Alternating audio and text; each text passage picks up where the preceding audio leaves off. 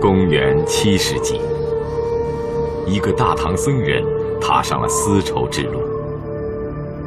他要前往遥远的西方寻求佛法。十九年时间，一百一十个国家，五万里行程，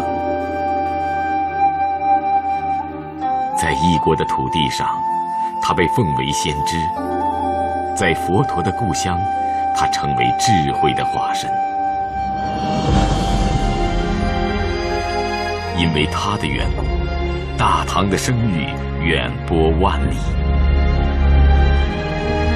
就连他脚上的麻鞋，也被信徒供为圣。然而，他放弃了一切荣耀，依然返回故土。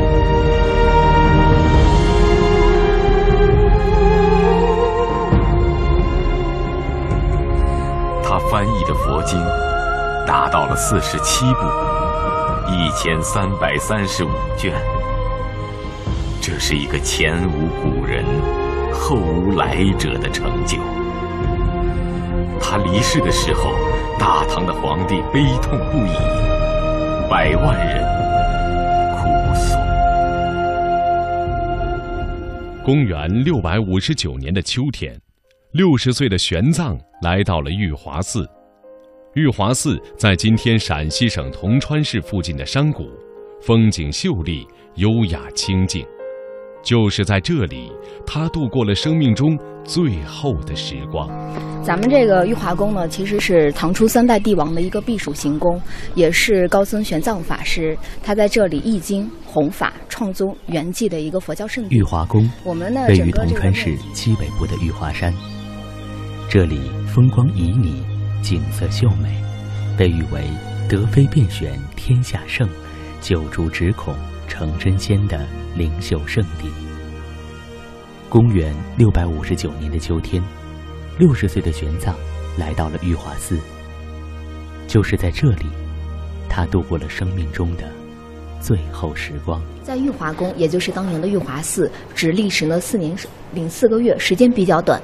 其实玄奘法师他一生翻译佛经是一千三百三十五卷，而在当时的玉华寺四年时间翻译的佛经长达六百八十二卷，说占了他生平翻译的一半以上。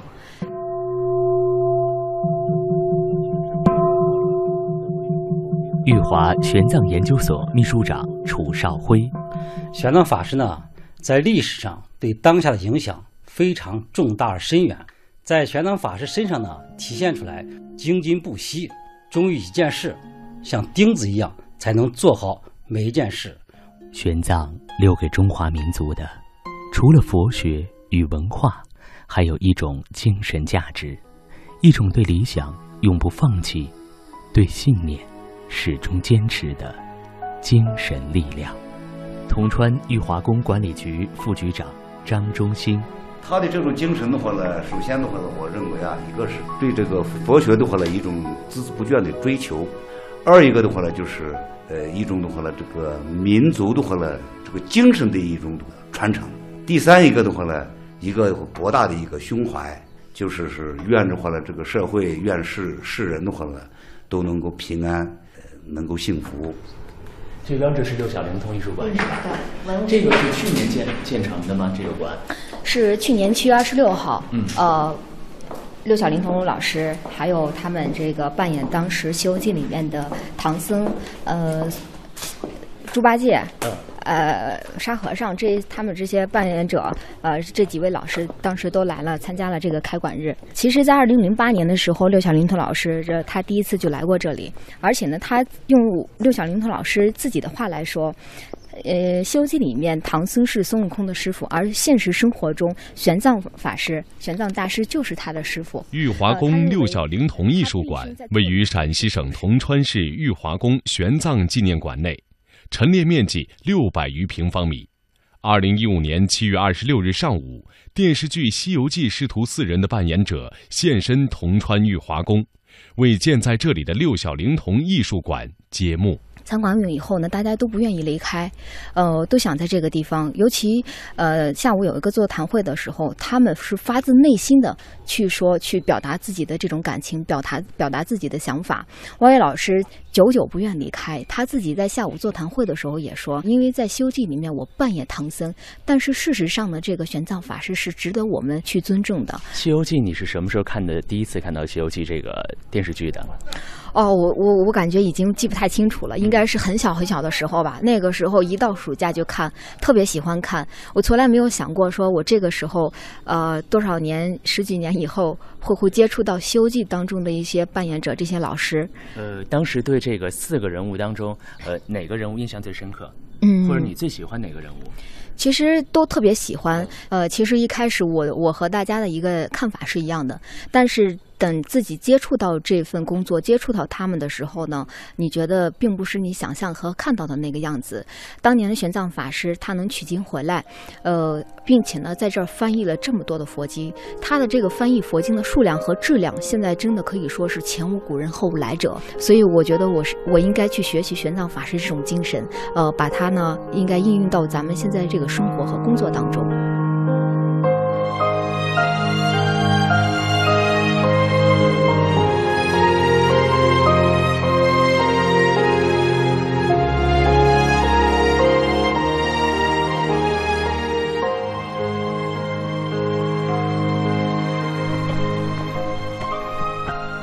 这个就是那个玄奘法师最后那四年待的这个地方啊。为啥他要选择这个地方啊？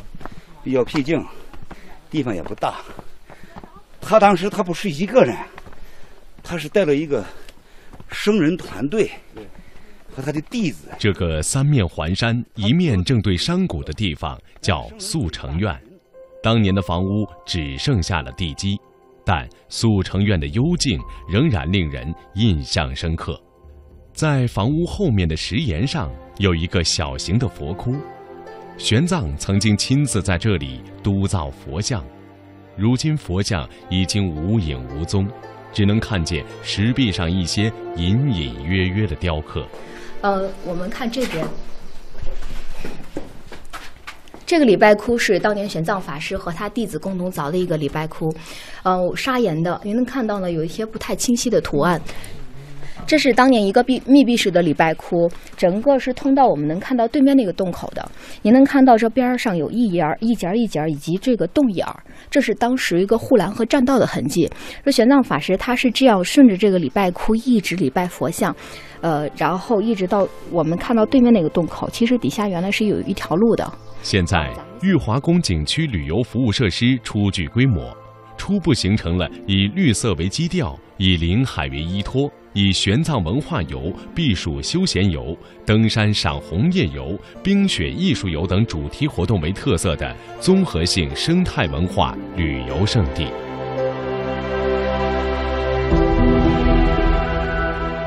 谈到铜川的历史文化名人，真的可以用璀璨生辉来形容。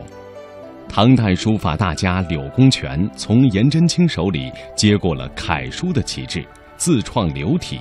后世并称颜筋柳骨，名列北宋山水画三大家之一的范宽，他的作品雄劲而浑厚，代表作《西山行旅图》受到了历代评论家的称赞。文化学者、铜川市作家协会主席黄卫平，《西山行旅图》的原型啊，是我们铜川市的昭景山水。实质上呢，范宽有许多作品。呃，不仅仅是《西山行旅图》，还有《雪景寒林图》《雪山消石图》等等，都是呃以华园山水为原型创作的。而其中就以这个《西西山行旅图》为典型代表。这幅作品气势磅礴，以雄健冷静的笔法，勾勒出山川的劲拔雄阔、壮丽豪莽。扑面而来的悬崖占了占据了画面，山脚下。小路上有一堆商旅缓缓地走来，整个画看起来就静中有动，动中有静。呃，这个是范宽啊，这个对故乡对景写意、写山真国的一个收获。这个范宽的艺术创作的他这个呃艺术的观点就是，这个以入诗人不入诗造化，就是要到大自然去来写真山真水，所以他的这个作品啊，非常的震撼人啊。这个在二十世纪啊，对范宽有两大发现，一个是呃，就是《西山行旅图》的作者的发现。那个范原来范对范宽是不是这幅画的作者有很多争议，因为历史上只有明代的宫廷画家董其昌说过啊，这是画范宽画的，但是没有更多的证据。那么在这一个呃《西山行旅图》一直藏在宫廷里，那个院长啊叫个李林参。他是一辈子研究这幅画和一辈子临摹这一幅画，所以他下了非常大的功夫。